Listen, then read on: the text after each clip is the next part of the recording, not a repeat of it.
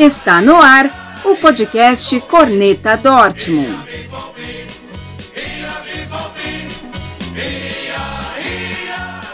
Salve, salve torcida aurinegra, estamos de volta com mais uma edição do podcast Corneta Dortmund.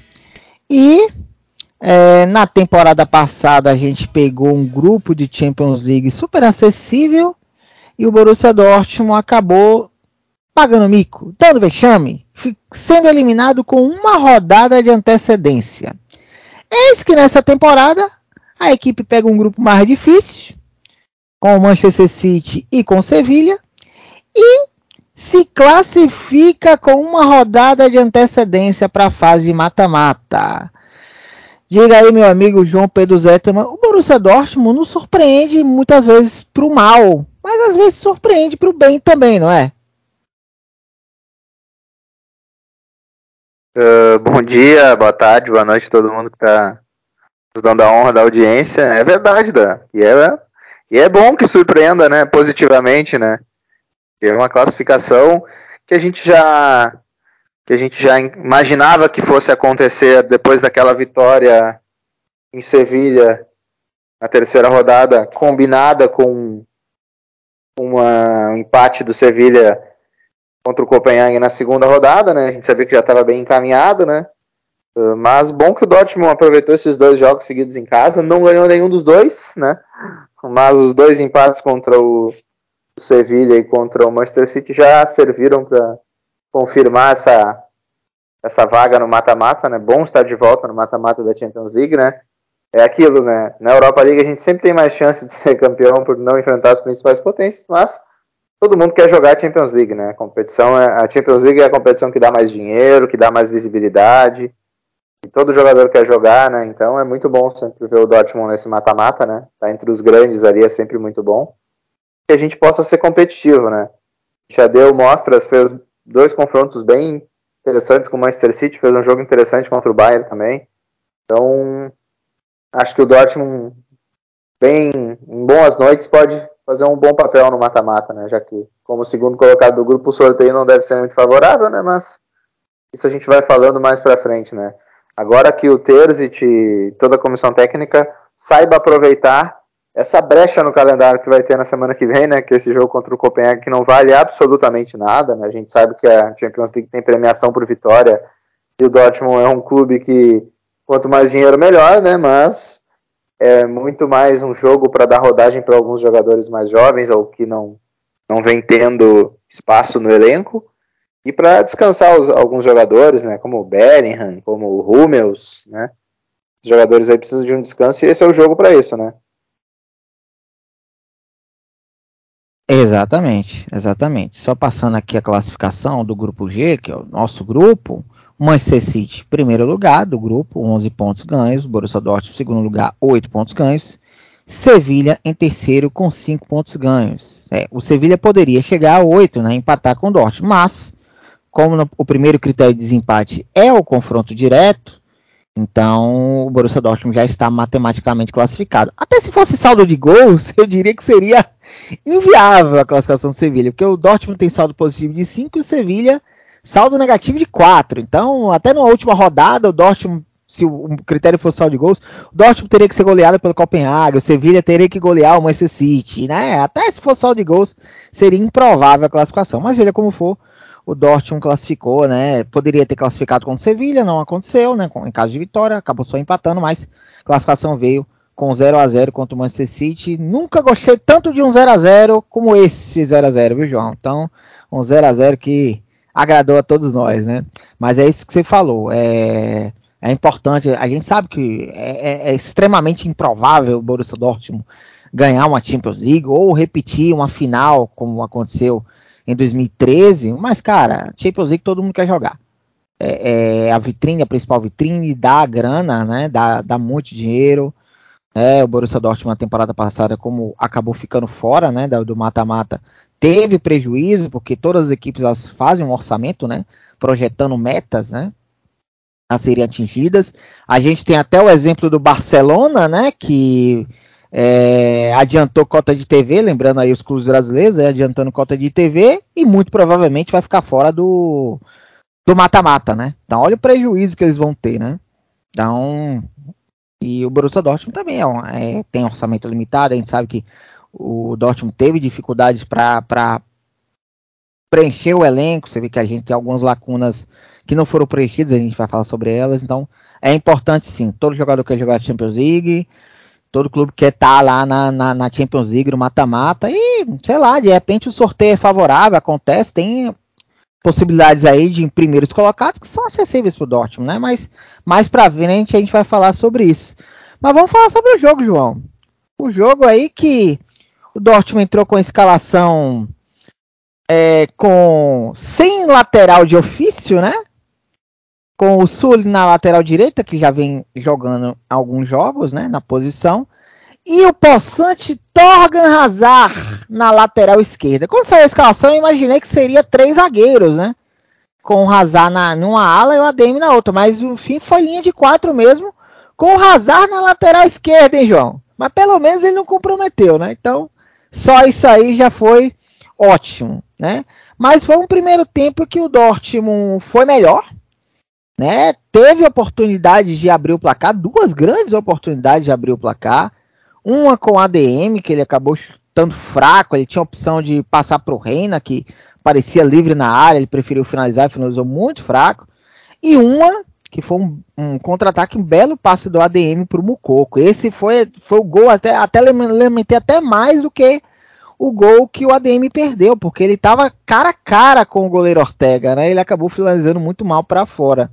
Dortmund se defendeu muito bem, né? Explorando o, os contra-ataques. E aí criou essas oportunidades. No segundo tempo, o City voltou melhor, né? É, voltou melhor, já com mais ímpeto, fez algumas alterações na equipe, entrou, botou o Bernardo Silva, o Haaland saiu no intervalo, até para surpresa da gente. O, o Guardiola, na verdade, o Guardiola já entrou com a equipe mais mesclada, né? É, com o rodízio, o De Bruyne mesmo estava no banco, o De Bruyne nem entrou, ainda para nossa alegria, né? Felizmente ele não entrou. Mas entrou o Bernardo Silva, entrou o Grealish, entrou o Akanji, né, que começou o jogo no banco. E o City voltou melhor no segundo tempo. É, não com aquela mesma intensidade que a gente está acostumado, mas tentando sufocar o adversário, como os times de Guardiola gostam de fazer. E numa dessas acabou saindo o pênalti, né? Um pênalti estúpido cometido pelo senhor Henrique, né? Que é incrível. Com todo jogo contra o Manchester City, esse Henrique apronta, né? Só a gente lembrar do mata-mata da temporada 2021, em que ele ele fez um pênalti idiota também no Seguidona Park e no jogo de ida lá em Manchester ele perdeu uma bola ridícula que gerou contra-ataque e o gol. Mas felizmente, João, tivemos o São Cobel, que pegou o pênalti cobrado pelo Ryan Mares. E aí acabou sendo decisivo, né? Porque não aconteceu mais de nada. O, Kobe até depois, minutos depois, fez uma ótima defesa também do chute do Gundogan. E depois disso não aconteceu mais nada no jogo, né? 0 a 0 acabou todo mundo saindo feliz, porque o Manchester City é, garantiu seu prime o primeiro lugar da chave, que era o objetivo, e o Dortmund garantiu a sua classificação. Apesar da, do Borussia Dortmund ter tido apenas 27% de posse de bola, ele até finalizou mais que o Manchester City, né? E aí, João, o que, que você achou das suas impressões dessa partida? Foram dois tempos distintos, né? O primeiro tempo que o Dortmund foi melhor, teve a oportunidade de, de ir para o intervalo vencendo. No segundo tempo, o City voltou melhor, mas acabou o Kobel, né? Salvando a gente. O Kobel que tinha ido mal no jogo contra o União Berlim, foi um desastre, mas depois daí ele se redimiu muito bem. Teve o jogo da Pocal, que ele foi o melhor em campo, a gente vai falar mais pra frente. Mas olha só, é, o, o City teve 73% de posse de bola, enquanto o Dortmund teve só 27% mas o Dortmund teve mais finalizações, 11 a 8, né? Tanto também em total de finalizações, quanto em chutes no gol e chutes e finalizações para fora. Então, que, que você achou da partida? O que, que você achou da postura do Borussia Dortmund? Eu achei que o Dortmund fez um jogo bem bom, sabe? Mas é, aquela coisa, né? A gente não tem um elenco bom, né? Então, enquanto a gente conseguiu aguentar fisicamente o jogo, ali até os 20, 20 e pouquinhos do, do, segundo tempo, o Dortmund fez um jogo bem bom, mas depois, né, o time começa a cansar e a gente não tem peça de reposição no banco, né. Hoje a gente não tinha nem peça direito para o time titular, né, jogando com o Torgan Hazard na lateral. Eu, diferente de ti, quando saiu a escalação, eu imaginei já que ele estivesse, ele estivesse jogando na, na lateral. Eu não imaginei que o Terzic fosse mudar tanto o time e botar o ADM na ala, assim. Eu suspeitaria mais se o Wolf estivesse jogando. Aí poderia fazer um, uma linha com o Hazard numa ala e o Wolf na outra, mas eu, eu imaginei que ele fosse jogar na lateral mesmo, né? Isso mostra é, como é que o elenco foi mal montado, né? Bem mal montado o elenco, né? Mas uh, a melhor notícia de hoje é o Kobe pegando um pênalti, né? A gente é mal acostumado com isso, né? E é mal acostumado do lado ruim ainda, né? Porque nossos goleiros nunca pegam pênaltis, né? A gente tinha o Burke no gol que nem o canto acertava, né? Acho que o Burke pegou um, dois pênaltis pelo Dortmund e o, o já pegou um na temporada passada e pegou um nessa, né? E ele gosta de pegar pênalti em Champions League, né? O que ele pegou foi contra o Sporting também era, era Champions League, né? Mas, no geral, achei um jogo bom do Dortmund. Né? Aquele gol que o Mukoko errou não pode perder, né? O gol que o ADM errou também não pode, né? Mas o do Mukoko é muito claro, né? Uma chance imperdível ali, né? Por mais jovem, verde, uh, sem experiência que seja o Mukoko, uh, centroavante de um time como o Dortmund, não pode errar um gol daqueles, né? Mas que bom que a gente já garantiu essa vaga e bom também enfrentar um City claramente com a cabeça na Premier League, né? O City está brigando ali com o Arsenal pela, pela liderança, né? Tá dois pontos atrás, né? Então, claramente priorizou essa essa reta final aí antes da Copa do Mundo, né? E também tem o fato de que, diferentemente da Bundesliga, né? E na Bundesliga a gente vai ter a pausa na mesma semana, né? Todos os campeonatos na Europa vão parar na mesma semana para a Copa. Só que a Premier League volta ali nas festas de final de ano, né? Se não me engano, ela volta no Boxing Day, né? Volta no Boxing Day, se, exatamente. Se o campeonato, se o campeonato alemão vai emendar a pausa para a Copa do Mundo com a pausa da, de inverno, né? Vão ser vão ser praticamente 70 dias sem Bundesliga lá na Premier League. Os jogadores que jogarem a Copa vão voltar sete dias depois para jogar já nos seus clubes, né? Então o City aproveitou essa para dar essa rodagem ao elenco, né? E para nós foi bom, né? Conseguimos esse pontinho aí e essa vaga nas, nas fases eliminatórias da Champions League. É, você falou do elenco, ó, é, o Guardiola já entrou com a equipe mesclada hoje, por exemplo, o Ederson estava no banco, né, o Ortega foi titular, o Ortega até que eu citei né, em episódios anteriores, quando a gente estava falando do goleiro Meia, que o Ortega era um cara que o Dortmund podia ter trazido, ele estava sem contrato, que ele veio, ele foi pro City a custo zero, né, que acabou o contrato com a Arminia Bielefeld, ele fez uma ótima Bundesliga pela Arminia Bielefeld, o Guardiola pescou ele, foi lá para o City, teve sua oportunidade hoje, né, o Ederson acabou ficando do banco, e olha o banco do Guardiola hoje, né, tinha, além do Ederson, teve o Akanji, que acabou entrando, né, no decorrer do segundo tempo no lugar do, do Canceiro, teve, ele deixou Laporte no banco, o De Bruyne não entrou, graças a Deus o De Bruyne não entrou, né, Entrou o Bernardo Silva no lugar do Erling Haaland, entrou o Grealish no lugar do Foden. E quem foi que entrou da gente? Daniel Malen no lugar do ADM, Anthony Modeste no lugar do Mukoko e Marius Wolff aí já no finalzinho no lugar do Azar, além do Papadopoulos no lugar do Reina, né? Quer dizer, o que ele foi fazer a primeira alteração já com 27 do segundo tempo. Já ali na, na reta final. O, o Malen entrou, né? Então você vê, a gente vê nas laterais, né? E é, para mim, um erro da diretoria. Trouxeram dois zagueiros aí que estão indo bem. O Schlotterbeck fez mais uma vez um, um, um bom jogo. Né? O Sul também. Achei até estranho o Sul na, na, lateral. Não gostei muito a princípio, mas ele está se tornando cada vez mais sólido ali. Né? Além do Rummels que parece que a chegada desses dois fez o Rummels voltar a jogar bem para mim, o melhor em campo, tanto que ele foi escolhido, né, pela é, como melhor jogador da partida, recebeu o troféu de melhor jogador da partida. Se a gente pegar os dois jogos contra o City, os dois confrontos contra o City, na minha opinião, o Matt Hummels foi melhor nos dois. Hoje ele simplesmente colocou o Haaland no bolso no primeiro tempo. O Haaland só jogou o primeiro tempo. E o Hummels colocou o Haaland no bolso. O Haaland não teve chance com, o nosso capitão Matt Hummels. Então, para mim, ele foi o melhor dos dois jogos. O Kobe foi hoje, foi decisivo, de fato, né? Se não fosse a defesa dele, hoje a gente podia estar tá até estar tá preocupado aqui, né? Porque a gente não estar classificado. Mas em campo mesmo, o, o Rummels para mim foi muito bem, né? Mas laterais, laterais, né? A gente já estava preocupado muito com a lateral esquerda, João. E aí o Guerreiro, mais uma vez, se machuca. O Guerreiro que tinha ido até muito bem contra o Stuttgart. A gente vai falar mais pra frente, né? E aí aquele ciclo do Guerreiro. Guerreiro joga uma, hoje joga uma partida bem a cada 15. Aí ele joga bem, ele jogou para mim, de fato, jogou muito bem contra o Stuttgart. Aí se machuca de novo. Aí volta de lesão, aí volta mal pra caramba, desatento, aquela coisa toda. E é o ciclo vicioso do Guerreiro.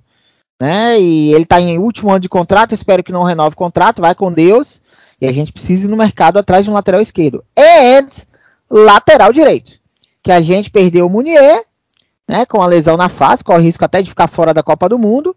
E a gente está tendo que improvisar. A gente já improvisava com o Marius Wolff e agora está improvisando com o Sully. Sully está indo bem? Sim. Surpreendendo positivamente? Sim. Mas, cara, não dá. Não dá para ficar improvisando o tempo todo na lateral. Então, se puder já trazer na janela de janeiro, principalmente um lateral direito, né? A gente agradece, né, João? Claro que a gente fala de elenco curto, a gente tem outros setores aí, no meio-campo também, né? No, no, no, ataque, todos os setores, né? Basicamente, a gente tem pouca profundidade, mas as laterais, não sei se você concorda comigo, João. As laterais são as que mais me preocupam por causa dessas improvisações, não é? Com certeza, até porque o Munier e o Guerreiro são laterais que se machucam muito, né? O, frágeis fisicamente, né? Então precisa ter reposição. E aí o, Aí a gente pega quem são as reservas deles, né? As reservas deles são o, o Schultz, que está escanteado, né? Tá fora dos planos.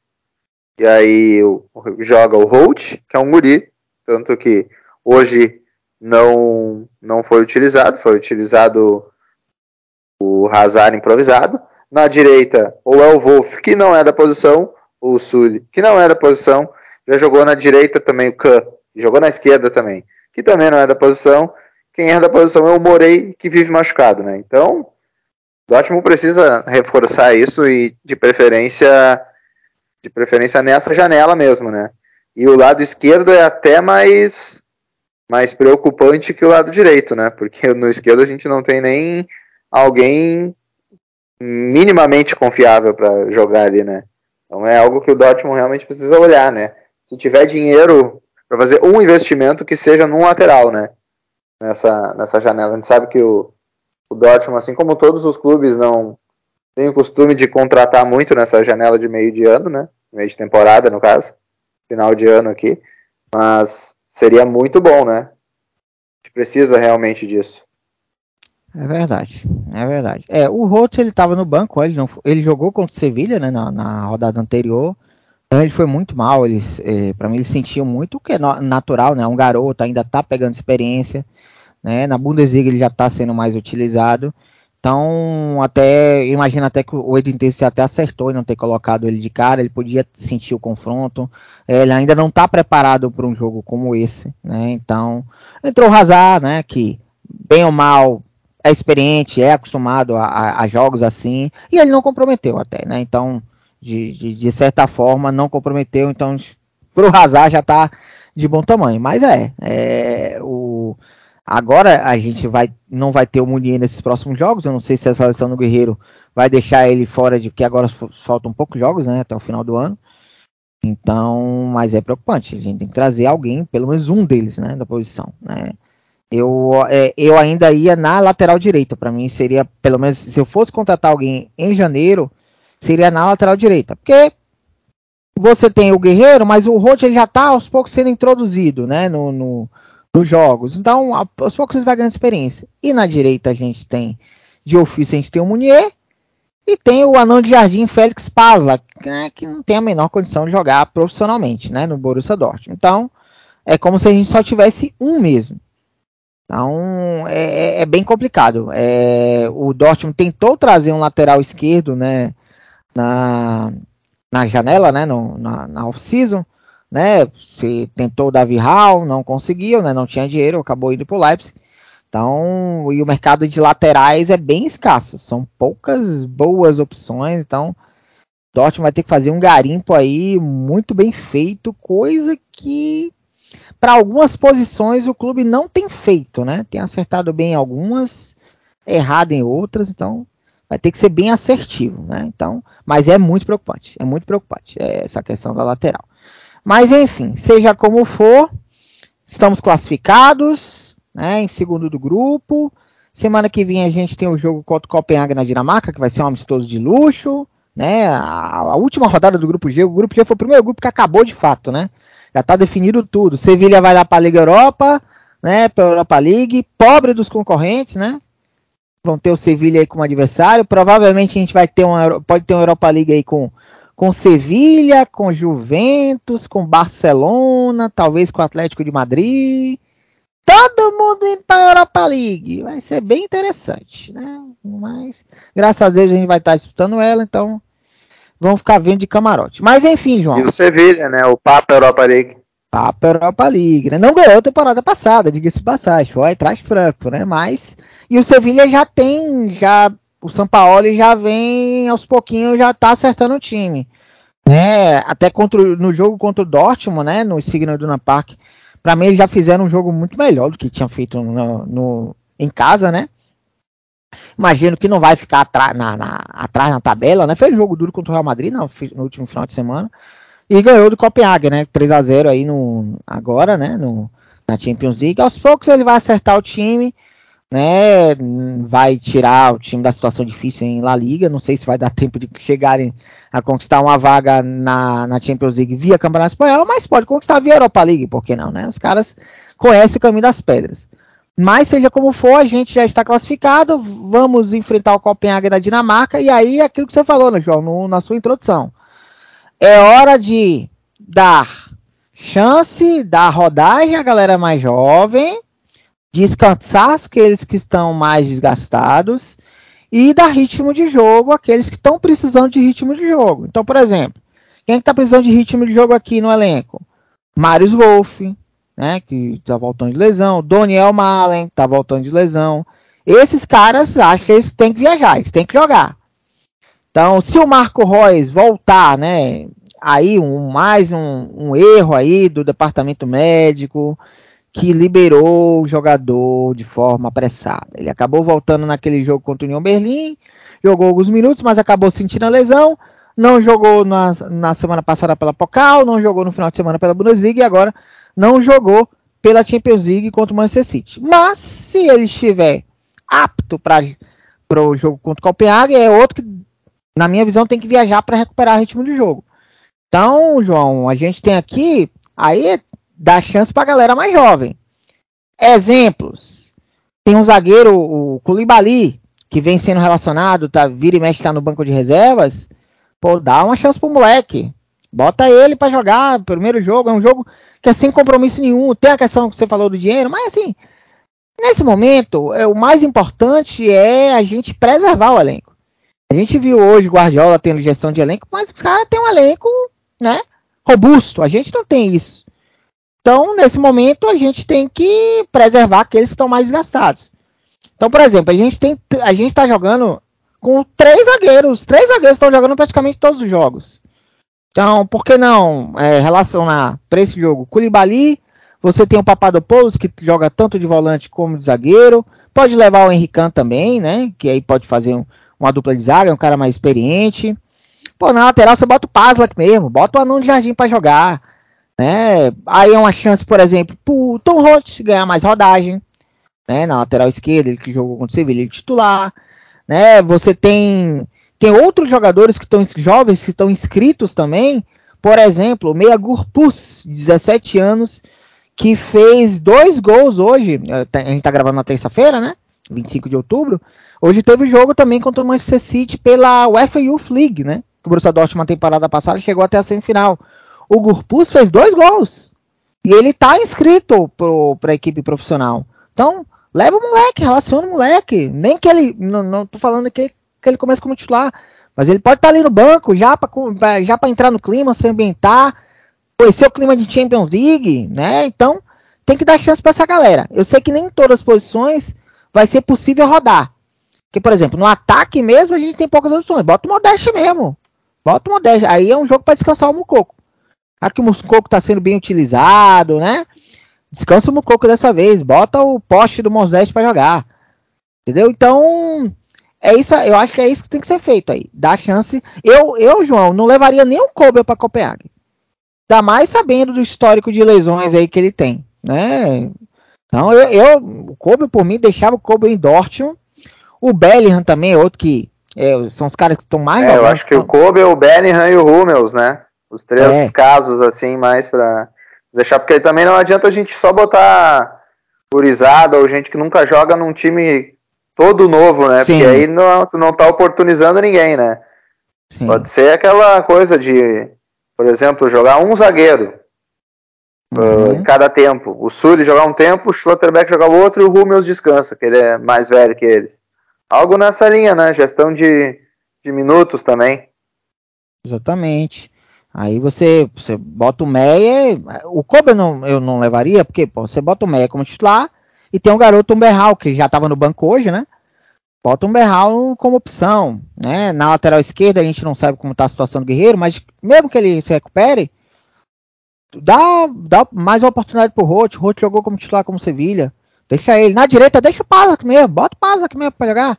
Não tem outro. Lateral é uma posição crítica. Eu, eu não colocaria, por exemplo, eu botaria o Wolf titular, ele agora tá voltando e tal, mas eu colocaria o Wolf no meio campo. Né? Até porque a gente sabe que a lateral é uma posição que há muito desgaste. E como ele está recuperando o ritmo de jogo, eu não sei se o Wolf jogando de lateral para esse jogo, pensando nesse jogo, né, especificamente, seria uma boa ideia. Então, já que o Pazla está aí, faz parte do elenco, né, é um jogo que, assim, o resultado não vai refletir nada, não vai mudar nada. Então, bota ele para jogar, bota o moleque para jogar. Tem o Papadopoulos, tem, tem jogando alguns jogos aí, bota ele de titular e tal entendeu? Pode trazer, pode levar o Oscan, por exemplo, o Oscan já não jogou hoje, que estava suspenso, então descansou, né?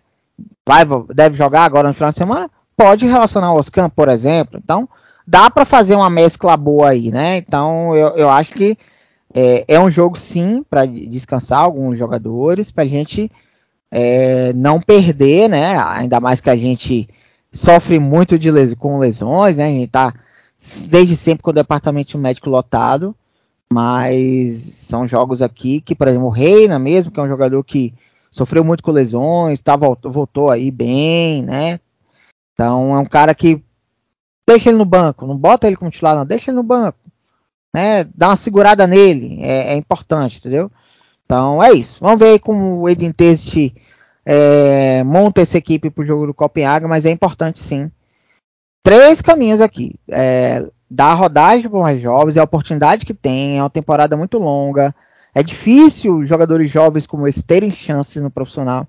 Que é aquilo, o cara só vai ganhar experiência jogando, não vai ficar assisti só assistindo, tem que jogar.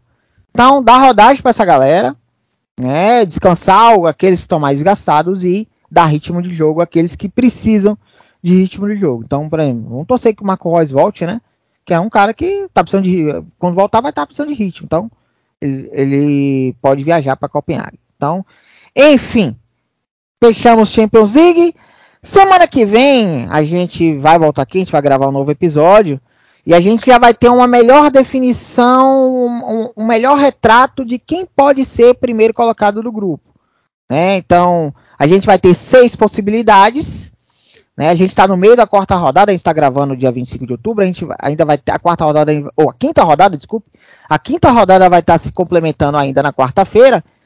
Então, a gente ainda tem muitas incertezas em grupos. Mas o que a gente sabe é que tem dois, duas equipes que a gente não vai enfrentar nas oitavas de final. O Manchester City, né, porque já caiu no nosso grupo, então é, no sorteio times do mesmo grupo não se enfrentam, e o Bayern de Munique, por ser do mesmo país. Então, é, então a gente vai ter seis possibilidades aí de enfrentar. Mas na semana que vem é, a gente já vai ter um melhor retrato, que a, a, gente vai ter cinco rodadas já completas, e aí a gente traz a situação de cada grupo e as possibilidades que o Dortmund pode enfrentar nas oitavas de final. Lembrando que o sorteio da, do mata-mata é só no dia 7 de novembro. Então vai ter a sexta rodada dia 1 e dia 2. A gente joga no dia 2 de novembro, feriado. aqui no Brasil, né? Quarta-feira contra o Copenhague. E o sorteio é só no dia 7, é só no início da outra semana. Então a gente vai ter um tempinho aí para analisar essas possibilidades. Mas vamos mudar de Copa, João? Vamos sair da Copa, da Copa dos Campeões, ele chamava Copa dos Campeões, né? agora é Liga dos Campeões. Mas a gente vai para a Copa da Alemanha, DFB Pokal, em que o Borussia Dortmund venceu o Hannover por 2 a 0 né, se classificou para as oitavas de final e vai enfrentar o Bochum. Foi um jogo em que o Kobel foi logo três dias depois da, de um jogo horrível que o Borussia Dortmund teve, para mim o pior jogo da temporada contra o Union Berlim, foi um desastre em todos os aspectos, até o Kobel também falhou, escorregou e falhou Ah, mas o jogo do Leipzig foi terrível também, hein? Ah, essa daí é páreo duro. É, é, mas eu, acho, eu, eu achei pelo, pelo desastre, achei, achei até o jogo do União Berlim pior, sinceramente. Apesar de ter sido só 2 a 0 mas foi um desastre completo. Mas enfim. Mas o Kobe se redimiu, né? É, a gente falou que ele foi decisivo hoje contra o Manchester City, pegando pênalti. E no jogo do Hannover, foi um jogo horrível do Dortmund. O Dortmund venceu por 2 a 0 Mas o Kobe foi o melhor em campo, né? Então, a gente conseguiu classificar graças a ele. Ele foi escolhido o melhor da partida. E aquilo, né? Grande goleiro é isso, né? O Kobe é um goleiro jovem ainda. É, tem 24, 25 anos de idade, né? 24 anos de idade. E é aquilo, né? Goleiro é uma posição que demora para amadurecer. Né? Então, é, e ele se recuperou muito bem, né? Grande goleiro é isso, né? Falhou no, no jogo do União Berlim, foi um desastre, mas Três dias depois se recuperou, foi muito bem, fazendo grandes defesas contra o Hannover e hoje já foi decisivo aí pegando o pênalti contra a Champions League, né? E olha, João, o goleiro Sommer do Gladbach se, machu se machucou, viu? Corre risco até de ficar fora da Copa do Mundo. E aí, com essas atuações, o Kobe pode se credenciar a ser titular da Suíça na Copa do Mundo, viu? E a Suíça, a gente tem que lembrar que está no grupo do Brasil, né, na, na Copa do Mundo do Catar. Então a gente pode ter o Kobe contra a seleção brasileira, João. E aí? É verdade, né? E o, e o bom do Kobe é o lado psicológico, né? Porque a falha que ele teve contra a União Berlim foi ridícula, mas é uma falha que não é só técnica, né? É, também tem um azar, né? Porque ele não levou um frango, ele escorregou, né? foi chutar a bola, perdeu o pé de apoio, escorregou e aí o rapaz ficou com o gol aberto para fazer o gol, né? E ele conseguiu se recuperar bem disso, né? Lembrando também que um milagre, né? Desde aquele jogo horroroso lá em Berlim, o Dortmund não levou mais gols, né? Ganhou de 2 a 0 do, do Hannover, ganhou de 5 a 0 pela Bundesliga do Stuttgart e hoje empatou 0 a 0 né? Então são três clean sheets seguidos, né? E muito disso também por causa do Kobel, né? E esse jogo contra o Hannover, que a gente está falando agora, foi horroroso, tá? Pavoroso esse jogo. Apelado, o Dortmund não jogou absolutamente nada, que o Hannover é muito fraco, né? Então, foi um jogo terrível do Dortmund, né? A gente ficou bem preocupado depois desse jogo, mas as performances seguintes, tanto contra o Stuttgart, tanto hoje contra o Manchester City, já foram melhores, né? Porque desse jogo aí a gente só tira só tira a classificação mesmo, né, contra o Hannover. Porque minha Nossa Senhora, né? É, foi um primeiro tempo até que o Dortmund fez um gol logo no começo, né? Um gol contra, na verdade, o Mucoco ia cruzar, a bola desviou no zagueiro e entrou. Mas antes, quando já estava 1x0, ou quando ainda estava 0x0, o Kobe já tinha feito um milagre numa cobrança de escanteio. Uma bola aérea, mais uma vez, bola aérea é um Deus nos acuda. Meu senhor amado. Toda bola aérea pro Dortmund, eu fico, eu rezo 10 Ave Marias e 10 Pai Nosso, né? E numa dessa, o Kobe fez uma defesaça né, fez outras duas belas defesas no primeiro tempo, fez outra no segundo tempo. Né, aí teve que colocar o Bellingham em campo, o Rummels em campo, para dar jeito o Bellingham num contra-ataque acabou sofrendo um pênalti, ele mesmo converteu 2 a 0 e aí o ADM ainda foi expulso, né, numa situação clara e manifesta de gol, já é um problema, né, porque o ADM vai ficar fora de dois jogos, expulsão direta na Copa da Alemanha dá dois jogos de suspensão. Então o ADM está fora das oitavas e se o Dortmund passar das quartas de final. Então ele só voltaria no eventual semifinal. E já pulando nas oitavas de final, a gente vai ter um pequeno derby aí, viu, João? Vamos enfrentar o Bochum fora de casa. Na temporada passada, o Bochum ganhou um, empatou uma com a gente, né? A gente não ganhou do Borrom, a gente empatou lá na casa deles 1 a 1 um gol até do Brant no final, a gente estava perdendo de 1 a 0 e no jogo de volta, isso na Bundesliga, evidentemente, na, no retorno a gente perdeu de 4 a 3, né? E o Borrom tá aí tentando se recuperar na Bundesliga, né? Tá ali em penúltimo lugar, até ganhou do União Berlim agora na última rodada, até surpreendeu, né? Ganhou do líder União, Berlim. Então, como é que você projeta esse jogo? É claro que esse jogo é só em fevereiro, né? Em janeiro, as datas ainda não foram definidas, mas é, vai ser entre o dia 31 de janeiro, 31 primeiro, 6 e 7 de janeiro. Acho que é isso. 31 primeiro, 6 e 7 de janeiro então, ainda não está definido, né? Mas Dortmund vai pegar o Bochum. O que, que você espera deste pequeno derby, João? É, o é, final de janeiro início de fevereiro, né? Quando falou ali 6 ou 7 é fevereiro. Uh, deve ser um jogo complicado, né? Uh, o Bochum é, teoricamente, o pior time da Bundesliga, né? Talvez seja melhor que o Schalke, né? Que é horroroso, né? Inclusive, né, ficamos todos muito tristes com o Schalke novamente na lanterna da Bundesliga, né? Que coisa triste, né? Até parece. Mas, falando sério, uh, o Dortmund tem a obrigação de passar, mas vai ser um jogo bem complicado, né? O jogo de Copa, ainda mais jogo único, né? Não é nem mata-mata, é só mata. Jogando fora de casa, o estádio vai estar tá cheio, o Borro não tem nada a perder, né? Uma dessas, o Dortmund foi eliminado pelo São Paulo na, na terceira rodada na temporada passada, né? Então é um jogo que o Dortmund vai ter que ter muita seriedade e vai ter que se impor como o melhor time e favorito que é classificar, mas eu acho que vai ser um jogo bem, bem chato, né? Porque já é um jogo de primeira divisão, né? Já é um nível técnico um pouco diferente, né? Não é aquela barbada que foi a primeira rodada e nem um jogo que já não foi fácil na segunda rodada, mas que era um adversário muito fraco, né? Se o Dortmund jogar uma partida contra o Borrom, como jogou contra o Hannover, ele tem boa chance de ficar pelo caminho, né? Então, é um jogo que o Dortmund é favorito, mas tem que estar de olho, né? É, só corrigindo aqui é, as datas, né? 31 de janeiro, 1 de fevereiro, 7 ou 8 de fevereiro. Então, como são oito jogos, né? Então imagino que eles devam, devam colocar talvez dois jogos por dia aqui, né? Deve desmembrar aqui, ainda não tem as datas e então. tal.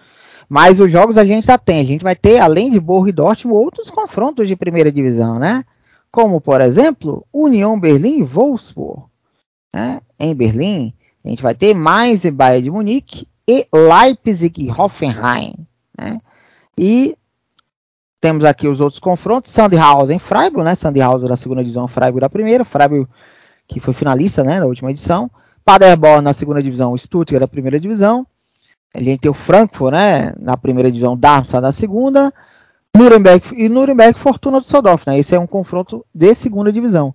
Então esses são os oito confrontos da Copa da Alemanha, o Dortmund que busca aí seu sexto título, né? Foi campeão em 2021, o último título que o Dortmund conquistou na sua história. E vamos pular agora para a Bundesliga, voltar para a Bundesliga, né? Na Bundesliga já é um, uma montanha russa, né?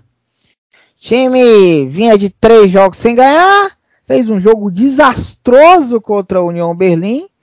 E aí, né, até o time cai, saiu do G4, caiu até para oitavo lugar, saldo negativo.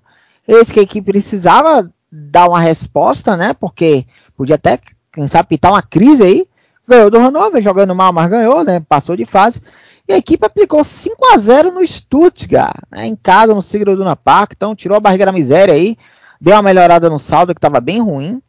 A equipe começou de forma avassaladora, com 2 minutos já tinha aberto 1 a 0 com o Jude Bellingham. Né, 2 a 0 com o Sul, né? O Sul em 13 minutos já tinha feito um gol e dado uma assistência, veja você. Final do primeiro tempo, o Reina fez 3 a 0 No segundo tempo, o Bellingham fez um golaço na jogada individual e o Mucoco fechou os trabalhos 5 a 0 é, João, a pergunta que eu deixo para você é: foi a melhor atuação na sua. É claro que o Stuttgart é bem fraco, né? Tá ali. Brigou com o rebaixamento na temporada passada, tá em 16 né, nessa temporada. Hoje estaria jogando os playoffs, né? Mas, na sua visão, foi a melhor partida coletiva desse time? Foi na sua visão? Olha, foi um jogo bom, tá? lógico que ele é um jogo que um gol com dois, um, dois minutos já muda, né? Toda a história do jogo, né? Ainda mais que aos 13 o Dortmund já fez o segundo também, né? É difícil a gente falar de foi o melhor jogo, né? Porque o nível de, de adversário e atuação eu gostei, principalmente do primeiro tempo daquele jogo contra o Hoffenheim, que foi só 1 a 0 mas eu acho que o Dortmund fez um jogo bem, bem bom. O jogo de Sevilha, uh, eu achei um jogo bom também. Mas não digo que tenha sido esse jogo o melhor, né? Que tem um placar dilatado que transforma transforma às vezes uma atuação que nem foi 100% assim uh, em algo maior do que realmente foi, né? Mas foi um jogo bom, né?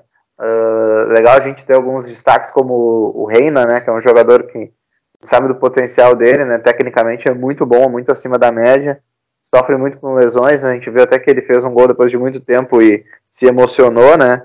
Até hoje fez um jogo bem interessante também, um jogo legal contra o, contra o City, né? A gente viu o Mukoko fazendo gol, o Bellingham jogando uma enormidade, né? Inclusive não ter ganho o Golden Boy foi um absurdo completo, né? Jogadoraço. Bellingham. Também o Sully indo bem na lateral e nos surpreendendo, né? Ele nem tem porte físico de lateral, mas está ajudando na defesa. Ele também tem de deixar o time mais forte fisicamente, né? Muitas vezes ele consegue se impor contra jogadores de lado que são mais leves, ele consegue se impor na força física, né? E vem cruzando bem, né? Isso é interessante, né? É, é um tipo diferente de cruzamento, não é muitas vezes aquele cruzamento que faz o arco na área, né? Às vezes ele vem, cruza para trás, pega o pessoal chegando de frente, assim, né? Oh, o, primeiro, tá... o primeiro gol foi assim mesmo, né? Cruzamento rasteiro, pegando o Bellingham entrando na área e o Bellingham só teve o trabalho de. O Bellingham completamente livre, né? Ele teve visão de jogo, né? Isso que eu achei Exatamente. bem interessante. Exatamente, uma jogada que parece ser trabalhada, né? Essa infiltração do Bellingham, porque teve o gol contra o Sevilla foi igual, né? É. E, só que a jogada foi com o Munier, né? Exatamente. O Bellingham veio, rolou, correu para a área e recebeu o cruzamento e só empurrou para a rede, né? E se a gente voltar um pouco, uh, tem um gol, o gol do Bellingham contra o Copenhagen, que ele faz, naquele 3 a 0 é um pouco assim, que é o terceiro gol, né? Que é uma bola aberta na ponta, vem o cruzamento para trás e ele só rola pro gol, né? É bem interessante, não, não chegou a ser uma jogada que ele abre e corre, mas a bola é aberta e vem o cruzamento para trás e ele infiltra sozinho e, e bate pro gol, né?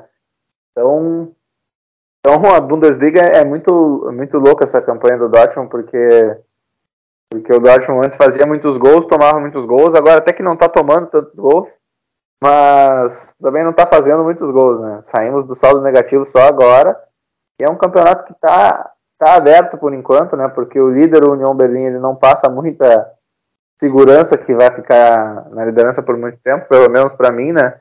Eu acho que o Bayern logo vai pegar vai pegar a liderança, né? E acho difícil que perca, né? Essa liderança, né? Apesar de não ser um Bayern tão tão bom quanto nas outras temporadas, já é um time que está evoluindo, já está com vitórias mais tranquilas nos jogos, né? Mas o Dortmund tá ali, né? Tá no bolo, né? Se conseguir se manter no bolo assim até o final, de repente pode beliscar alguma coisa, né? Mas vem aí um jogo muito duro contra o Frankfurt, né? E é um jogo direto, né? O quarto contra o quinto colocado, né? E um, um, um estádio difícil de jogar, né? Frankfurt, além de ter um time bom, atual campeão da Europa League, é um estádio difícil porque tem atmosfera, a torcida do Frankfurt é uma torcida, pô, a gente viu na Europa League, né? Invadiram Barcelona, depois invadiram Londres, né? Uh, também invadiram Sevilha na final, né? Uma torcida muito forte, uma torcida quente. Então vai ser um jogo bem difícil lá, né? O Dortmund vai ter que fazer um grande jogo para pontuar e um jogo perto do perto da perfeição para ganhar, né? É, assim, falando do jogo de Stuttgart, eu gostei de algumas coisas, né? Primeiro, a equipe jogou bem os dois tempos, né? Porque a gente fica, a gente estava nessa de que o time estava jogando bem um tempo só. Quando jogava mal o primeiro tempo, jogava bem o segundo e vice-versa, né? hoje, não é que hoje a gente jogou mal o segundo tempo, mas a gente foi mais dominado. Né? Nesse jogo do Hoffenheim que você citou, a gente fez um excelente primeiro tempo. Melhor primeiro tempo que tive na temporada. Mas segundo tempo a equipe não conseguiu manter o nível. Então a gente estava nessa. Né? É, tanto que o jogo foi 1 a 0 só. Agora, acho que pelo menos nesse jogo a equipe conseguiu ir bem os dois tempos. Que aí o time podia relaxar, né? Sentar no 3 a 0 e aí, sei lá, aí tomava um gol, aí podia virar drama. Que no segundo tempo fez logo 4 a 0 no início do segundo tempo e fez 5 a 0 e aí sim. Aí sim o time tirou o jogador, o tirou alguns jogadores, tirou o Schotterbeck, tirou Rumas e aí foi e quem ficou em campo descansou em campo, né? E aí sim conseguiu administrar. Eu gostei que alguns gols, a maioria deles, foram em jogadas coletivas. Muitos jogadores participando na construção da jogada. Se a gente pegar o primeiro gol, teve participando da jogada, até chegar no Bellingham, né? A gente teve o Guerreiro, o Mucoco, o Reina, o Bellingham, Sully, que devolve para o Bellingham 1 a 0. Segundo gol, a gente até, até, então não tinha feito gol em jogada de bola parada. A gente fez agora com o Guerreiro. Olha, veja você, Guerreiro. Cruzando bem, pegando o, Rummels, o Rummels não, o Sul completamente livre. 2 a 0. 3 a, o terceiro gol. O, o Mucoco vem buscar a bola no meio campo, passa pro Bellingham, que inverte a jogada pro, pro, pro Nico. Dá pro Guerreiro, dá pro Brant, que dá um passe sacanagem o passe que ele deu pro, pro Reina. 3 a 0 Quatro gols, sim, foi uma jogada individual do, do uma antecipação boa do, do Nico, aí um golaço do, do Bellingham, jogada individual. E o, e o quinto gol, começa lá com os zagueiros, o Can já estava em campo com, com o Sully, aí vai pro Brant na direita, o Mucoco toca, passa pro Bellingham, o Bellingham passa pro, pro Guerreiro, o Guerreiro cruza, pega o Mucoco completamente livre.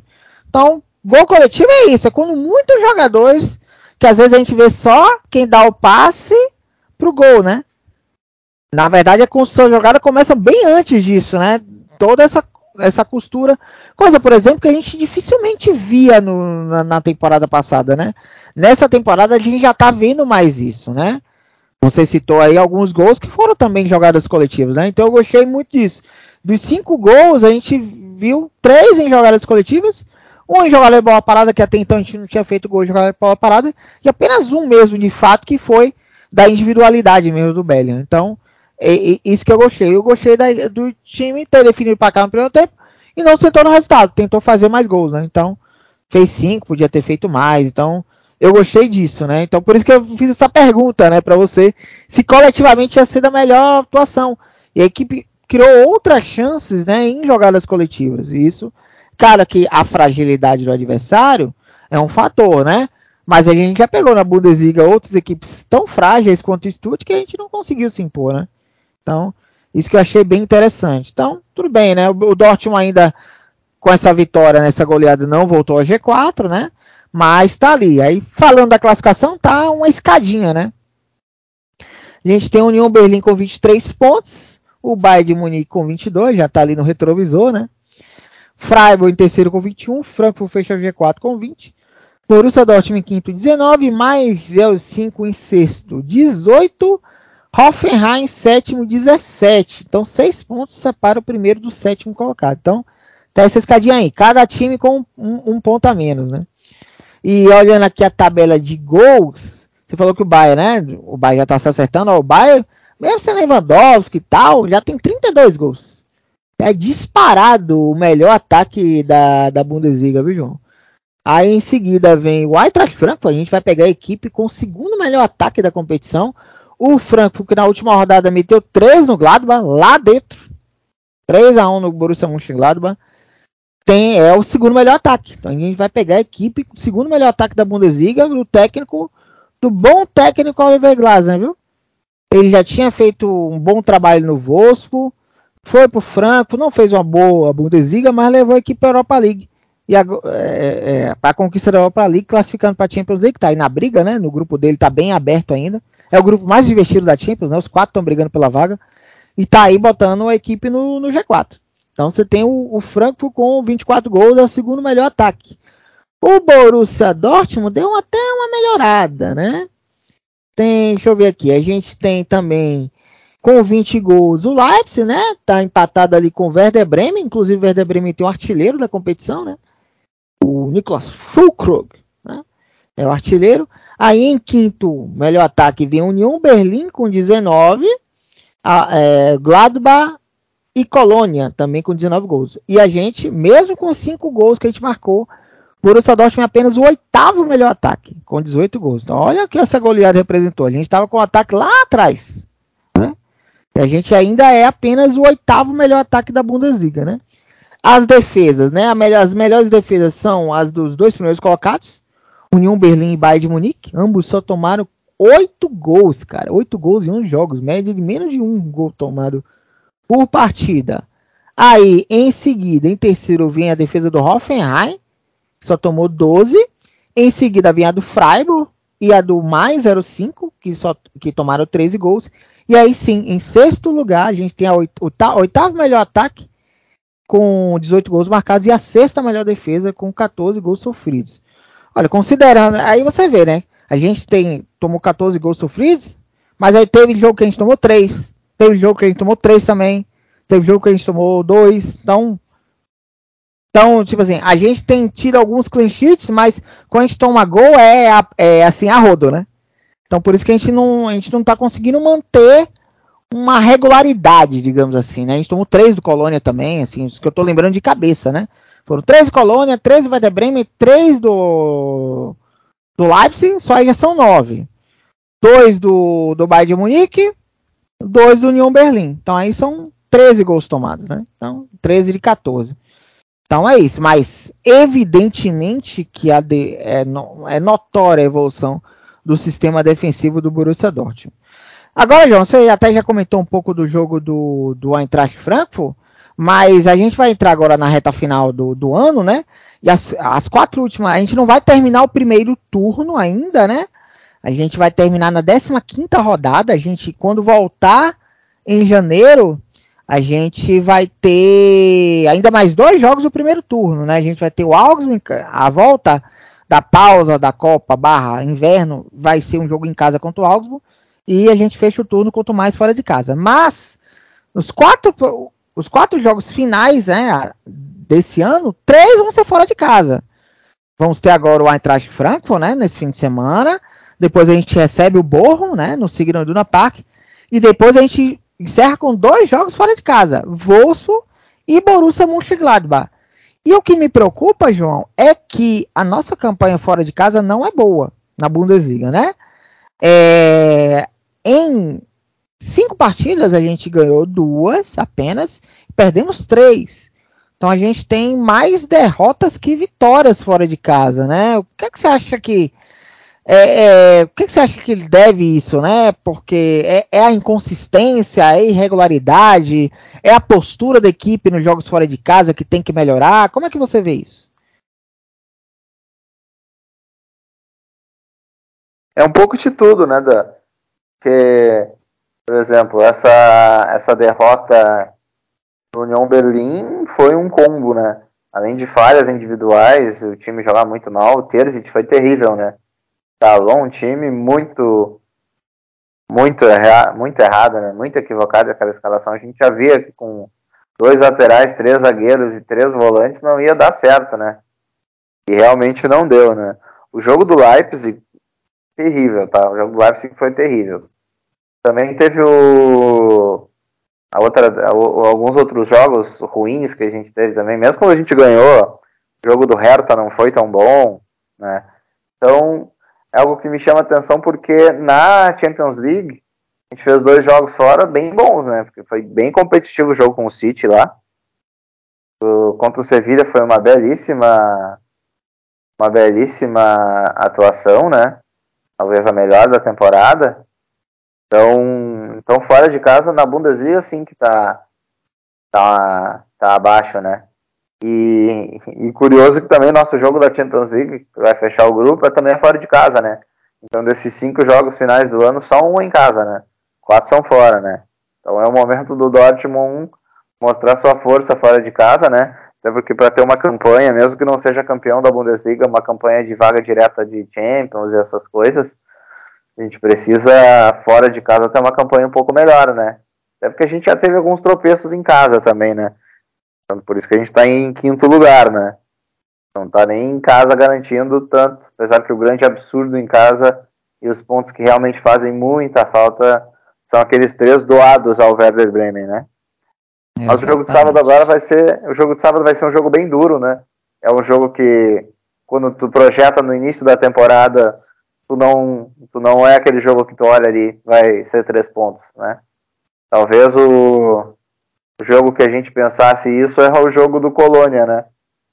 Que era um jogo que o Dortmund fez um primeiro tempo bom, é mais time que o Colônia, dominou o jogo e no segundo tempo tomou uma virada inexplicável, né? Mas, mas vamos, vamos ver o que, que o Dortmund vai fazer, né? Eu só espero que o Terzic escale um time querendo ganhar, né? Porque aquela escalação, eu lembro que eu comentei contigo, né? Quando saiu aquela escalação, eu já falei, né? Lixo de escalação, né? E realmente foi um lixo, né? O time não jogou nada. Terrível aquele jogo. É, foi uma crônica de uma tragédia anunciada, né? O jogo do União Berlim, que foi o nosso último fora de casa, é, os jogadores que mais tocaram na bola foram os zagueiros. Eu até botei essa estatística no, no, no Twitter. Aí quando você pega um, um, jogo em que os que mais tocam na bola são os três zagueiros, né? Que foram os três jogaram, né? Aí realmente fica difícil, né? E aí você pega, o, o Dortmund hoje tem campanha de meio de tabela fora de casa, né? Duas vitórias, três derrotas. Aí vamos recapitular. Foi o jogo contra o Freiburg, que a gente estava perdendo, faltando 15 minutos para ganhar o jogo, o time conseguiu fazer três gols. Né? Assim, uma virada assim meio louca. Aí o segundo fora, aí depois teve teve o jogo do Hertha Berlim, né? Foi esse jogo que foi 1 a 0, mas o time jogando mal e Kobe fez umas defesas importantes, né? Que evitou até é, garantiu a vitória, né? Na verdade, garantiu os três pontos. E as derrotas foram essas, né? Jogos horríveis contra Leipzig e contra União Berlim. E um segundo tempo horrível contra o Colônia. Né? Então, é isso. E a gente vai pegar o, o, o, melhor time fora de casa não é nem o Bayern de Munique, que é o mais 05. Seis jogos fora de casa, ganhou quatro. Perdeu duas. E a campanha do Frankfurt em casa, o Frankfurt é o sexto melhor mandante.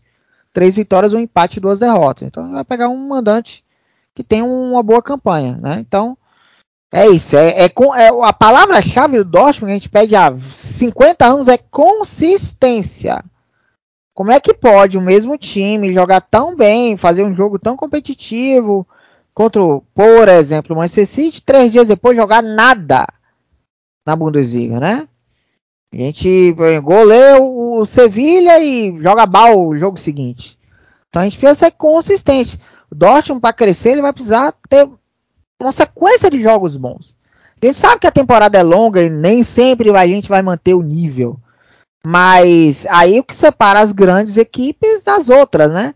É o nível de consistência. O Dortmund ele é um eletrocardiograma. Eletrocardiograma Dortmund. Joga bem um jogo, aí o outro jogo é péssimo. É, é aquele péssimo que vai todo mundo mal. É incrível isso, né? Aí tem lampejos um jogo, aí no outro jogo joga bem, se impõe, né? Como foi agora contra o Stuttgart. Aí faz um jogo de igual para igual contra o Manchester City, que é um dos melhores, um dos favoritos da Champions League. Aí não pode chegar 3, 4 dias depois e não jogar nada contra o Frankfurt, né? E o Dortmund precisa vencer, porque assim, uma derrota aqui com um monte de time no cangote ali atrás, aí já puxa o time para trás de novo. Por isso que me preocupa, né? Desses quatro jogos, três serem fora de casa, né? E um também não dá para botar três pontos na conta, né? Embora o Borro seja 17, mas aquele mini derby ali, né? Que é, é, bom ficar de olho. Temporada passada ele já perdeu dos caras, né? Então, é ficar de olho, né? Então é isso. Preocupa, né? Mas, assim, o Dortmund às vezes me decepciona, mas o Schalke nunca. Já tá lá, segurando a lanterna com oito pontos ganhos. Oito pontos ganhos? Oito pontos ganhos é a posição do Stuttgart. Seis pontos ganhos com apenas uma vitória, três empates e sete derrotas. Perdeu do, União Be do Reta Berlim. Ela tem saldo menos 15, viu, João? Schalke 04, tomara que volte para a Bundesliga 2. E né, já estamos chegando ao final do nosso programa, já batemos uma hora. E as minhas considerações finais, suas considerações finais, meu amigo João Pedro Zetterman. Algo mais a acrescentar por hoje?